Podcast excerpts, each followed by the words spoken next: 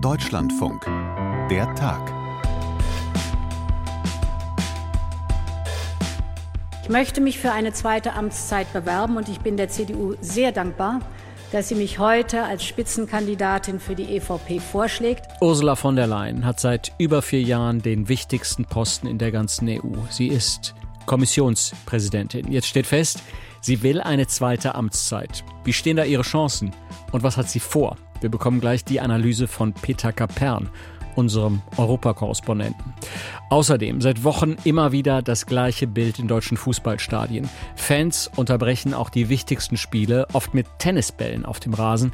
Sie protestieren damit gegen den Einstieg eines Investors in den deutschen Fußball. Wie erfolgreich dieser Protest ist und vor welchem Umbruch die Bundesliga steht, dazu ein Gespräch mit Maximilian Rieger aus der Deutschlandfunk Sportredaktion. Alles an diesem Montag, dem 19. Februar 2024. Hier ist Tobias Armbruster. Hallo. Europa ist für mich Heimat, so wie das auch Niedersachsen ist. Und als damals die Frage aufkam, ob ich mir vorstellen könnte, Präsidentin der Europäischen Kommission zu werden, habe ich sofort intuitiv ja gesagt. Ursula von der Leyen, heute Mittag ist sie in Berlin aufgetreten, gemeinsam mit Friedrich Merz, dem CDU-Parteichef. Die Union will, dass sie eine zweite Amtszeit als EU-Kommissionspräsidentin bekommt. Und sie selbst, Ursula von der Leyen, will das auch. Wir wollen das alles etwas genauer wissen von Peter Kapern in Brüssel. Hallo Peter. Hallo Tobias, Gruß nach Köln. Peter, Ursula von der Leyen will also nochmal. Was treibt sie an? Hm, ich glaube, das ist wie bei vielen Politikern, wie bei den meisten Politikern, ähm, eine Mischung aus vielen verschiedenen Dingen. Und auch die Guten, die dazugehören, sollte man Politikern nicht rundheraus absprechen. Also natürlich ist die Frau ehrgeizig, durch und durch ehrgeizig. Gar keine Frage. Und ähm, das ist natürlich auch ein wirklich machtvoller Posten, Kommissionspräsidentin. Ähm, also in den letzten Monaten hat es ja immer wieder Spekulationen darüber gegeben, ähm, sie könnte eigentlich auch ähm, NATO-Generalsekretärin werden. Ich musste da immer so ein bisschen schmunzeln, Tobias, weil so ein NATO-Generalsekretär, der ist ganz, ganz wenig General und ganz, ganz viel Sekretär. Und mir kommt das immer so vor, wenn man Frau von der Leyen äh, anbietet, äh, NATO-Generalsekretärin zu werden, als würde man dem Bundeskanzler anbieten, Ministerpräsident vom Saarland zu werden. ähm, das ist einfach zwei Nummern, drei Nummern kleiner als das, was sie da derzeit macht. Also es ist natürlich auch ähm, die Macht, die ähm, verlockend ist, wenn man eine Idee hat, was man damit anstellen will. Und ja, man soll ja auch nicht das sprechen, absprechen, was sie da heute geltend gemacht hat, nämlich Leidenschaft. Ich kann mich erinnern, als sie aus dem Hut gezaubert wurde, vor fünf Jahren hier, fast fünf Jahren, ähm, da ist wirklich eine Brüsselerin nach Hause gekommen, so hat sich das angefühlt. Sie hat hier alte Schulkollegen ähm, unter den Journalisten ähm, wieder getroffen, hat mit ihnen auf der Bühne gestanden bei Abendveranstaltungen hier in, in Brüssel und äh, da hat sie dann erzählt, wie sie in Brüssel groß geworden ist, als ihr Vater, äh, der spätere Ministerpräsident von Niedersachsen, hier ähm, bei der EU-Kommission gearbeitet hat. Ja, ich glaube, diese Frau hat auch wirklich eine Leidenschaft für die Europäische Union. Also sie will es, ihre Partei, die CDU will es ganz offensichtlich aus. Wie, auch, wie, wie sehen denn ihre Chancen aus, diese zweite Amtszeit tatsächlich auch zu bekommen? Ich glaube, im Moment muss man sagen, dass äh, die Chancen dafür sehr, sehr gut stehen. Also die nächste Hürde, die sie zu nehmen hat, das ist der Parteitag der EVP, der christdemokratischen Parteienfamilie. Das ist Anfang März in Bukarest. Natürlich wird sie dort bestätigt als äh, Spitzenkandidatin. Und äh, danach kommt äh, der, der große Auswahlprozess. Die Europawahlen vom 6. bis zum 9. Juni finden die statt. Alle Umfragen geben derzeit her, dass ähm, die EVP doch wieder mit beträchtlichem Vorsprung doch wieder stärkste Fraktion im Europaparlament wird. Und damit ist klar, dass sie ja dann auch den Anspruch erheben kann, äh, Kommissionspräsidentin zu werden. Die Mehrheitsverhältnisse werden sich im nächsten Europaparlament etwas verschieben. Die beiden Rechten, insbesondere die rechtsextreme Fraktion, wird zulegen. Ursula von der Leyen hat schon durchblicken lassen, dass sie durchaus gewillt ist, auch Teile der EKR-Fraktion, das ist diese rechtskonservative Fraktion, der unter anderem auch die Peace-Partei und äh, Giorgia Melonis postfaschistische Partei aus Italien, die Fratelli d'Italia angehören, auch auf die zu setzen, wenn es darum geht, die Abstimmung im Europaparlament zu überstehen. Und in der Tat, die Regeln hier im Brüsseler Parlament folgen ja etwas ähm, anderen ähm, Grundlagen als die Regeln im Bundestag. Im Bundestag gibt es eine feste Koalition und die wählt dann auch ihren Kanzler, ihre Kanzlerin. Sowas gibt es hier nicht. Und deswegen geht man davon aus, dass jemand, der als Kommissionspräsident gewählt werden möchte, ungefähr 20 Prozent mehr Stimmen benötigt, um sicher sein zu können, als ja seine eigentliche in Anführungsstrichen Koalition tatsächlich hat, weil es immer wieder größere Zahlen von Abweichlern gibt, die dann nicht mitziehen. Und deswegen antichambriert Ursula von der Leyen heute schon von den Grünen äh, Mitte links bis hin zur EKR-Fraktion. Und habe ich dich da richtig verstanden? Sie würde sich also durchaus auch wählen lassen von den Postfaschisten aus Italien? Ähm, sie hat ja schon äh, durchblicken lassen, dass sie ähm, die Unterstützung von Giorgia Meloni und Emmanuel Macron hat, also vom französischen Staatspräsidenten und der italienischen Regierungschefin. Das ist notwendig, weil das Vorschlagsrecht für den Kommissionspräsidenten, das haben die Staats- und Regierungschefs. Und da muss zuerst einmal eine Mehrheit her, damit sie überhaupt im Europaparlament zur Wahl antreten kann. Und ja, da hat sie durchblicken lassen, diese Unterstützung hat sie. Und in der Tat hat ja der Fraktionschef der EVP, äh, Manfred Weber, seit geraumer Zeit, seit vielen, vielen Monaten, eigentlich seit Melonis Amtsantritt, ähm, versucht, zarte Bande zu knüpfen äh, äh zu äh, Giorgia Meloni und ihren Fratelli d'Italia. Ursula von der Leyen hat beim letzten Mal Stimmen gebraucht, eher von den Rechtsnationalen, also beispielsweise von der PiS, von der Fidesz. Die Fidesz-Stimmen wird sie dieses Jahr, dieses Mal wohl nicht wiederbekommen, weil ja die Fidesz aus der EVP-Fraktion ausgetreten ist und noch nicht sicher ist, in welcher Fraktion sie dann im nächsten Parlament landet. Aber es gibt in der Tat die Hoffnung bei der EVP, einen Teil der Stimmen wieder, wie vor fünf Jahren, auch bei der EKR zu erhalten.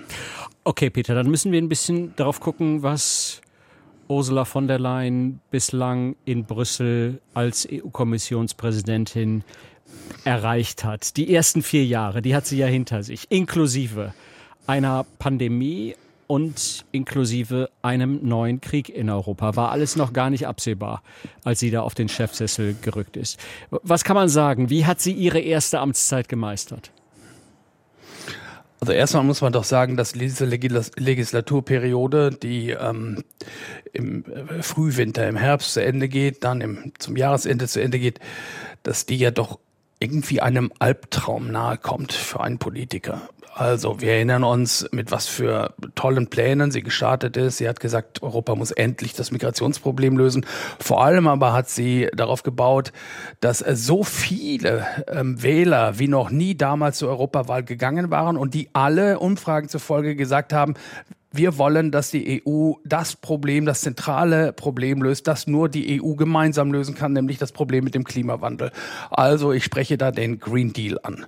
So, das wäre alleine schon ähm, genug Arbeit gewesen für eine gesamte Kommission, für eine gesamte Legislaturperiode. Und dann die beiden Ereignisse, die du nennst, die Corona-Pandemie und der Ukraine-Krieg. Und in diesen beiden Krisen hat Ursula von der Leyen bewiesen, was sie kann. Sie hat den Laden zusammengehalten. Und das war, weiß Gott, nicht einfach einfach. Wir erinnern uns doch, wie in der Corona-Pandemie in der ersten Reaktion die Grenzbalken hier überall im Schengen-Raum runtergingen, wie ähm, Schutzanzüge, Masken, äh, Medikamente, sonstiges äh, Zeug nicht mehr exportiert werden durfte, selbst nicht mehr zu den engsten Nachbarn ähm, in Frankreich oder nicht mehr von Italien nach Frankreich. Und die Grenzbalken gingen runter und Ursula von der Leyen hat in dieses Chaos, das sich da anbahnte und diesen äh, Missgunst und diesen Misstrauen, hat sie Ordnung gebracht.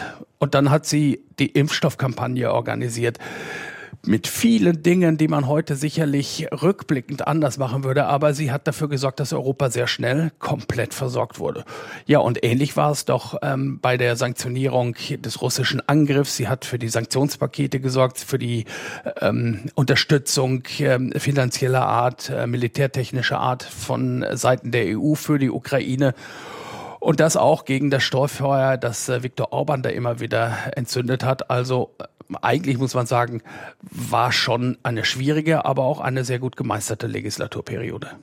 Peter, Ursula von der Leyen hat ja jetzt schon angesichts des Kriegs in der Ukraine einen europäischen Kommissar für Verteidigung gefordert, und zwar für den Fall, dass sie tatsächlich wieder gewählt wird. Da will sie so einen Posten einrichten. Kann man sagen, sie hat da schon so eine Agenda für eine zweite Amtszeit? Will sie die EU umbauen, mehr in Richtung Verteidigungsbündnis? Nein, das keinesfalls. Ähm, das wäre ein völliges Missverständnis, diese Forderung nach einem Verteidigungskommissar. Sie hat eine Agenda, sie braucht ganz dringend eine Agenda, weil sie ihre alte Agenda, da können wir vielleicht gleich noch kurz drüber sprechen, gegen ihre eigene Partei eigentlich gar nicht mehr durchhalten kann. Sie muss sich quasi neu erfinden oder in Teilen sogar dementieren. Können wir gleich nochmal mhm. drauf eingehen, wenn du magst. Aber ähm, was ihre Agenda für die nächste Legislaturperiode angeht, kann man, glaube ich, zwei Punkte klipp und klar ähm, herausdestillieren. Das eine ist, dass sie Europa wieder auf Wettbewerbsfähigkeit trimmen will.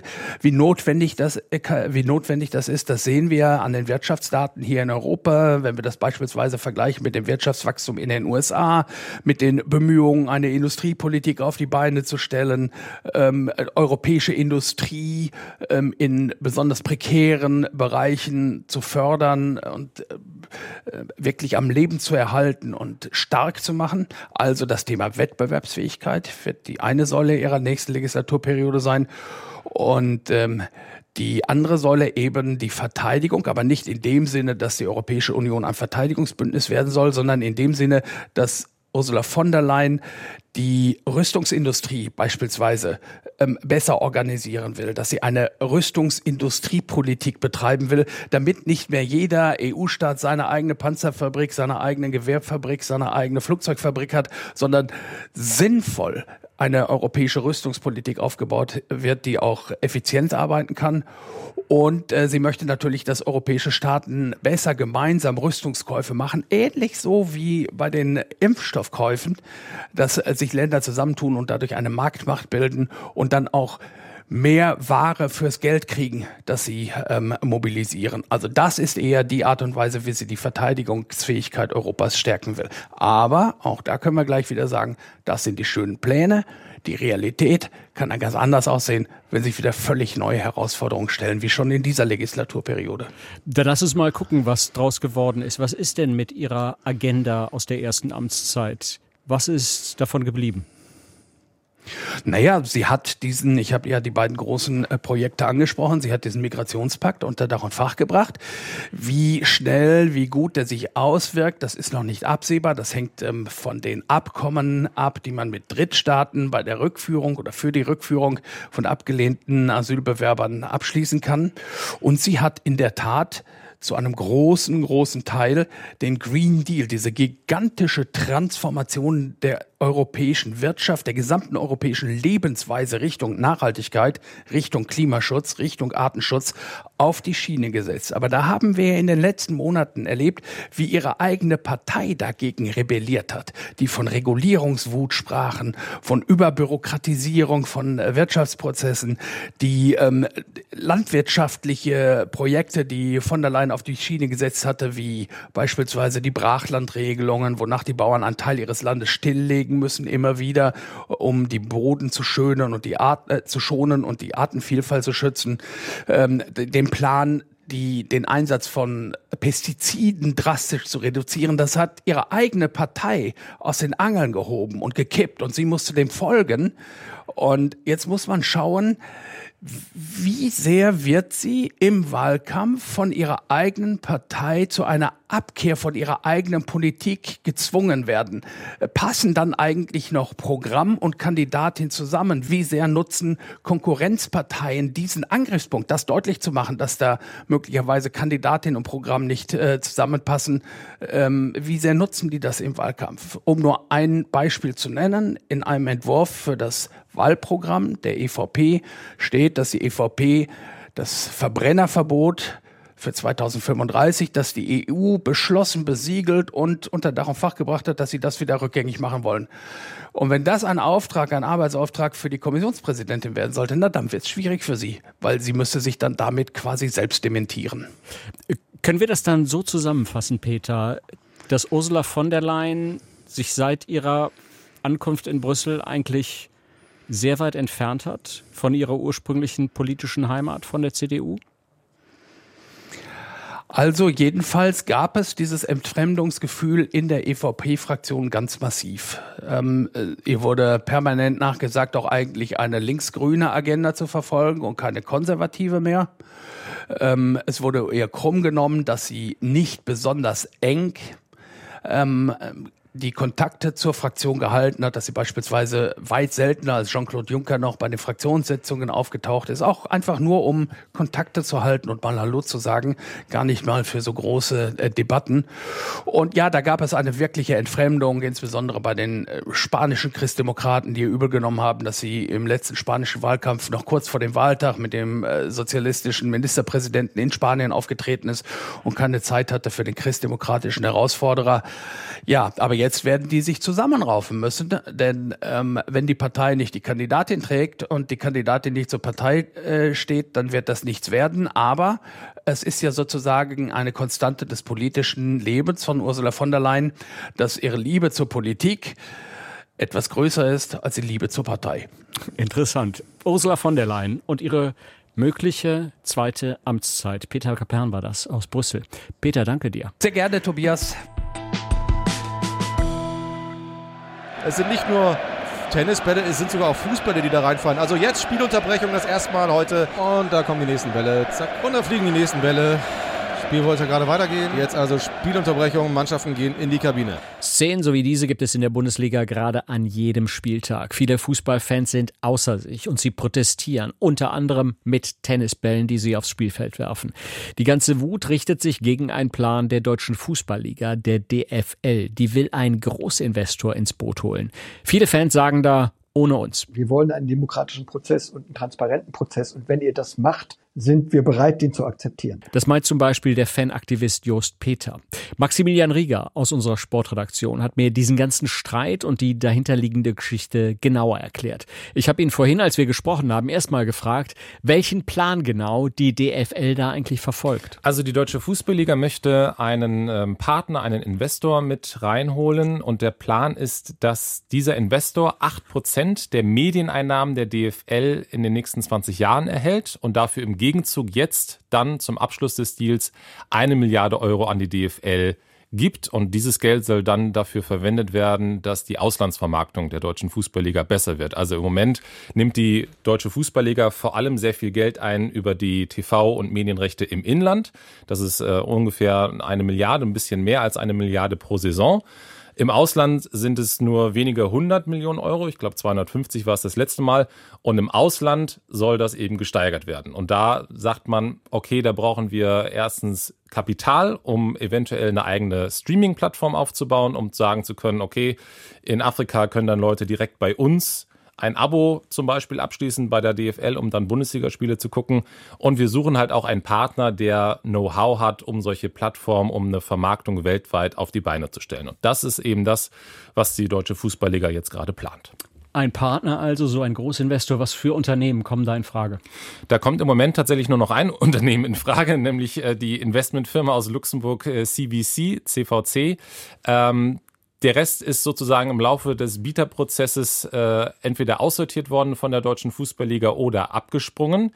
Ähm, die Deutsche Fußballliga hatte darüber im Dezember abgestimmt und hatte seitdem eben so ein Bieterverfahren am Laufen. Und da ist jetzt äh, CVC der letzte verbliebene Bieter.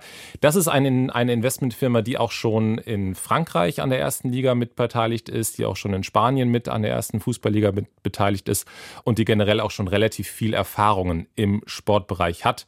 Das heißt, da erhofft sich die DFL eben genau das, was ich gerade gesagt habe, dass die eben Know-how haben und wissen, wie das so im Sportmarkt funktioniert. Und jetzt reden wir ja heute über die Proteste der Fans. Was befürchten die denn von so einem Großinvestor? Also die Befürchtung ist, dass dieser Investor natürlich, wenn er in so einen Deal reingeht, natürlich auch Rendite sehen möchte und er natürlich auch möchte, dass die Medieneinnahmen der Bundesliga steigen. So. In der Vergangenheit hat das dann häufig geheißen, wenn es darum ging, wie kriegen wir denn mehr Geld aus der Bundesliga-Vermarktung, dass wir zum Beispiel an den Anschlusszeiten etwas ändern. Das heißt, ganz früher, in den guten alten Zeiten, Tobias, gab es ja am Samstag 15.30 Uhr einen Bundesligaspieltag, da haben alle Spiele stattgefunden und dann war gut. Jetzt haben wir diverse Anschlusszeiten, 15.30 18.30 am Samstag und dann noch am Sonntag mehrere Spiele. Und die Fans befürchten, dass die Spiele mehr, also dass es mehr Einzelspiele gibt, dass da eben der Spieltag noch weiter aufgedröselt wird. Zum Beispiel. Das ist eine Befürchtung, die es da gibt. Ganz generell sind Fans, was Investoren angeht, ja sowieso sehr kritisch. Das ist eine Haltung, die äh, in Deutschland ja sehr ausgeprägt ist, die es in anderen europäischen Ländern längst nicht so gibt wie in Deutschland. Das ist auch historisch gewachsen, weil wir eben aus dem Vereinssport dann eben wie kommen. Und das schlägt sich eben jetzt auch nieder. Also es ist ein ganz tiefes Misstrauen gegenüber Geldgebern, gegen, gegenüber Investoren und auch ein tiefes Misstrauen gegenüber der deutschen Fußballliga. Die sagt nämlich, liebe Fans, beruhigt euch. Wir haben rote Linien gezogen. An den Anstoßzeiten ändert sich zum Beispiel nichts. Das liegt weiter in unserer Hoheit, in der Hoheit der DFL. Da hat der Investor keinen Einfluss drauf. Und die Fans glauben das nicht. Das ist einer der, der Kernkonflikte. Maxi, wir reden jetzt immer über die Fans. Ja. Was steckt da denn eigentlich dahinter? Ja, ja. Was für eine Organisation oder ist, sind die, wie, wie sind die organisiert? Ja, also Fans sind ganz unterschiedlich organisiert und man darf sie da auf jeden Fall auch nicht über einen Kamm scheren. Es gibt ähm, praktisch jeder Verein hat Ultragruppen. Das sind die Fans, die richtig jedes Wochenende mitfahren, die auch dann in der Kurve stehen, die die Gesänge antreiben, die die großen schönen Choreos machen, die übrigens auch gerne vermarktet werden. Also die Fans sind auch Teil des Produkts, was jetzt verkauft werden soll. Das ist auch ein ganz interessanter, äh, eine ganz interessante Gemengelage. Die haben sich teilweise eben innerhalb der Ultraorganisationen formiert. Es gibt aber auch ähm, nochmal so Dachorganisationen. Unsere Kurve zum Beispiel ist ein Zusammenschluss von diversen Fangruppierungen über ganz Deutschland gesehen, die dann jetzt auch immer häufig als Stimme der Fans auftreten und eben gegen den Investor sind. Aber es gibt auch Fans, die für den Investor sind, weil sie eben genauso wie die Deutsche Fußballliga sagen, hey, ohne das Geld von einem Investor wird die Deutsche Fußballliga auf Dauer abgehängt und dann haben wir international in der Champions League zum Beispiel überhaupt gar keine Chancen, mal wieder deutsche Teams im Halb- oder sogar im Finale zu sehen. Und was ist da jetzt gerade los in den deutschen Fußballstadien? Wie sieht der Protest Woche für Woche aus? Der Protest sieht so aus, dass die Fans alles versuchen, die Spiele zu unterbrechen, ohne sie zum Abbruch zu führen. Das ist im Moment die ganz äh, feine Linie, die sie da versuchen. Wir haben diverse Aktionen gesehen, die Tennisbälle. Jetzt am Wochenende gab es Spielzeugautos, die ferngesteuert waren. Die Freiburger Fans haben sogar Flugzeuge, so kleine Spielzeugflugzeuge im Stadion starten lassen. Alles eben mit dem Ziel, das Spiel zu unterbrechen und zu protestieren. Das ist eine ganz schwierige Situation für die Schiedsrichter, weil sie dann äh, unterbrechen müssen. Die Spieler beklagen sich jetzt auch, dass sie natürlich dann irgendwie aus dem Rhythmus kommen.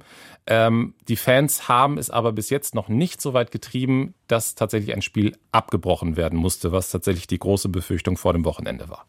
Okay, Maxi, du hast jetzt schon gesagt, am Anfang dieser ganzen Entwicklung ein Investor für die Deutsche Fußballliga ins Boot holen. Am Anfang stand eine Abstimmung, die war im vergangenen Dezember, eine ja. Abstimmung in der Deutschen Fußballliga. Wie ist die gelaufen?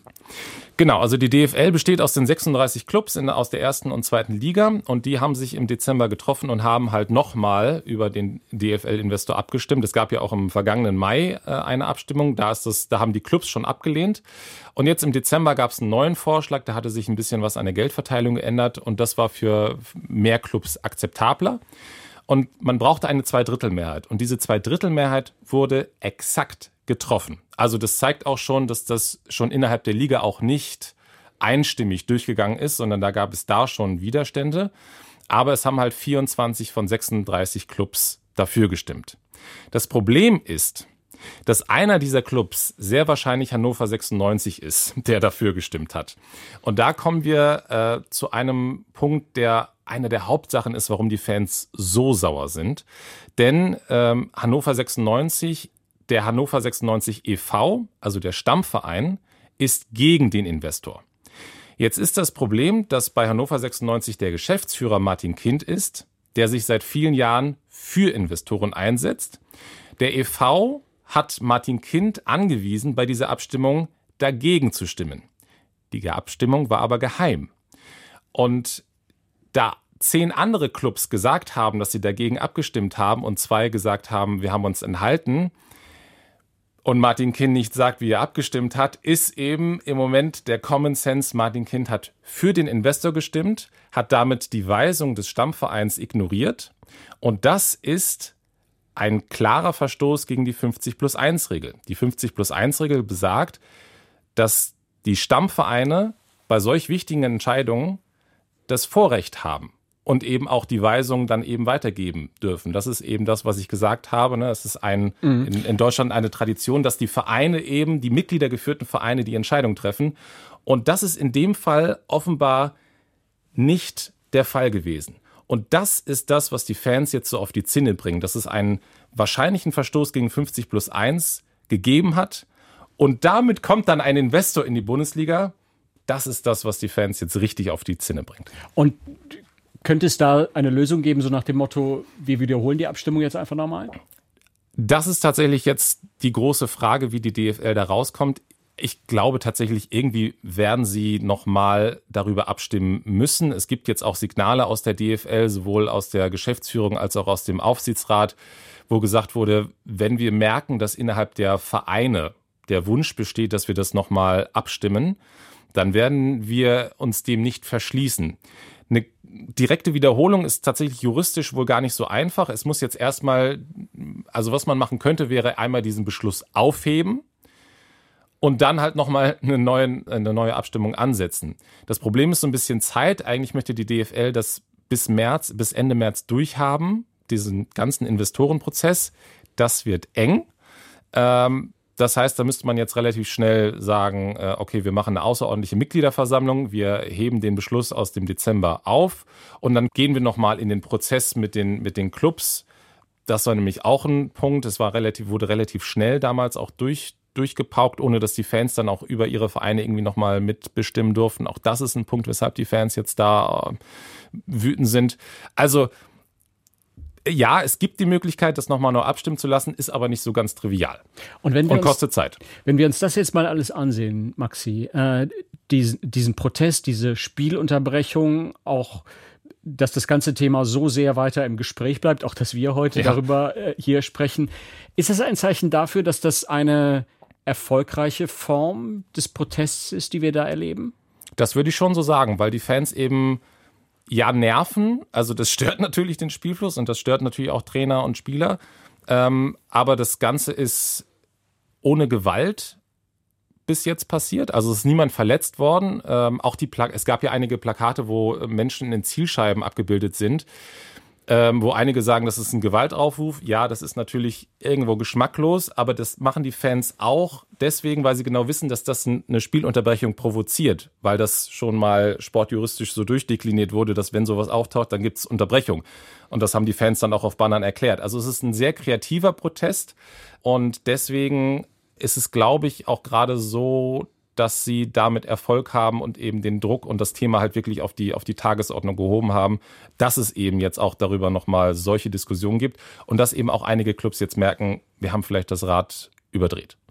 Du hast aber auch schon gesagt, ähm, dass es solche Investoren in vielen anderen europäischen Fußballligen längst gibt, dass da auch völlig anders gedacht wird. Und wenn ich dich richtig verstehe, ist jetzt die Frage, ob die deutsche Fußballliga diesen Weg ebenfalls einschlägt. Wenn wir uns dieses ganze größere Bild mal angucken, auch mit den vielen Vermarktungsrechten in anderen Ländern oder weltweit, in welche Richtung geht der Fußball gerade? Also der Fußball weltweit geht in die Richtung, dass eben immer mehr Geld von externen Geldgebern mit reingeht. Das sind einerseits ähm, Firmen, die ein Renditeinteresse daran haben. Also da sind wir bei den Investmentfirmen. Da sind andererseits aber auch Staatsfonds mit drin, ähm, zum Beispiel aus den Golfstaaten, die äh, Rendite nicht in Geld ansehen, sondern eher in Prestige, in Erfolg, an äh, politischen Connections, an Softpower. Ja, und dann ist da die Deutsche Fußballliga, die versucht da irgendwie äh, das nicht mitzugehen.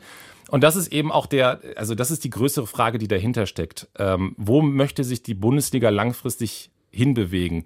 Will sie dieses Rennen international irgendwie noch mitgehen? Also Glaubt sie, dass sie genug Geld einnehmen kann über, ich sag jetzt mal, halbwegs saubere Wege? Ähm, oder schafft sie das eben nicht und sagt dann aber im Gegenzug, wir wollen das vielleicht auch gar nicht. Also uns ist die Champions League, Euro Europapokal ist uns egal. Wir sorgen eher dafür, dass wir eine weiterhin zuschauerfreundliche Liga sind, wo die Tickets halbwegs noch bezahlbar sind, wo wir Fankultur haben und wo vielleicht dann auch die Spannung wieder größer wird innerhalb der Liga. Auch das ist ja ein Punkt, über den wir jetzt liegt Leverkusen acht Punkte vor den Bayern. Okay, könnte tatsächlich mal in dieser Saison einen anderen Meister geben als Bayern. Ähm, aber dass wir eher dahin entwickeln, dass wir sagen, wir entwickeln unsere Bundesliga weiter, aber das heißt dann eben auch, dass wir international nicht mehr so konkurrenzfähig sind, wie wir das vielleicht in den letzten 15 Jahren hin und wieder mal waren. Und was ist deine Einschätzung? In welche Richtung wird der deutsche Fußball gehen? Du, wenn ich das wüsste. Du, ich, ich, ich, ich weiß es nicht. Ich finde das, ich finde das ganz spannend. Äh, ich ich fände es auf die eine Art sympathisch, wenn man tatsächlich in der Bundesliga sagen würde, wir machen unser eigenes Ding. Und ich würde es trotzdem nicht ausschließen, dass dann nicht trotzdem auch der FC Bayern München ähm, auch hin und wieder eine gute Rolle in der Champions League spielen würde. Ich glaube aber schon, dass sich auch der deutsche Fußball ähm, langfristig eben nicht diesen Tendenzen entziehen kann. Ob jetzt dieser Investorenprozess jetzt bis Ende März durchkommt, da würde ich ein größeres Fragezeichen dran machen. Ich glaube, da muss echt noch mal da muss noch mal die Haltlinie gezogen werden, da muss der Prozess noch mal neu aufgestellt werden, weil ansonsten ähm, kriegen wir, glaube ich, noch mehr Tennisbälle zu sehen. Und zwar nicht auf den Tennisplätzen, sondern im Fußballplatz. Maximilian Rieger, Deutschlandfunk Sportredaktion, über die Fanproteste in deutschen Stadien, Proteste gegen den Einstieg eines Investors. Maxi, danke dir. Sehr gerne. Der Streit um einen Investor im deutschen Fußball und die Pläne von Ursula von der Leyen für eine zweite Amtszeit als EU-Kommissionspräsidentin. Das waren unsere Themen heute hier bei der Tag. Wünsche, Anregungen und auch Kritik nehmen wir immer gerne entgegen. Der Tag at deutschlandfunk.de ist unsere Adresse. Und im Team waren heute Jonas Rehse und Tobias Armbruster. Danke und ciao.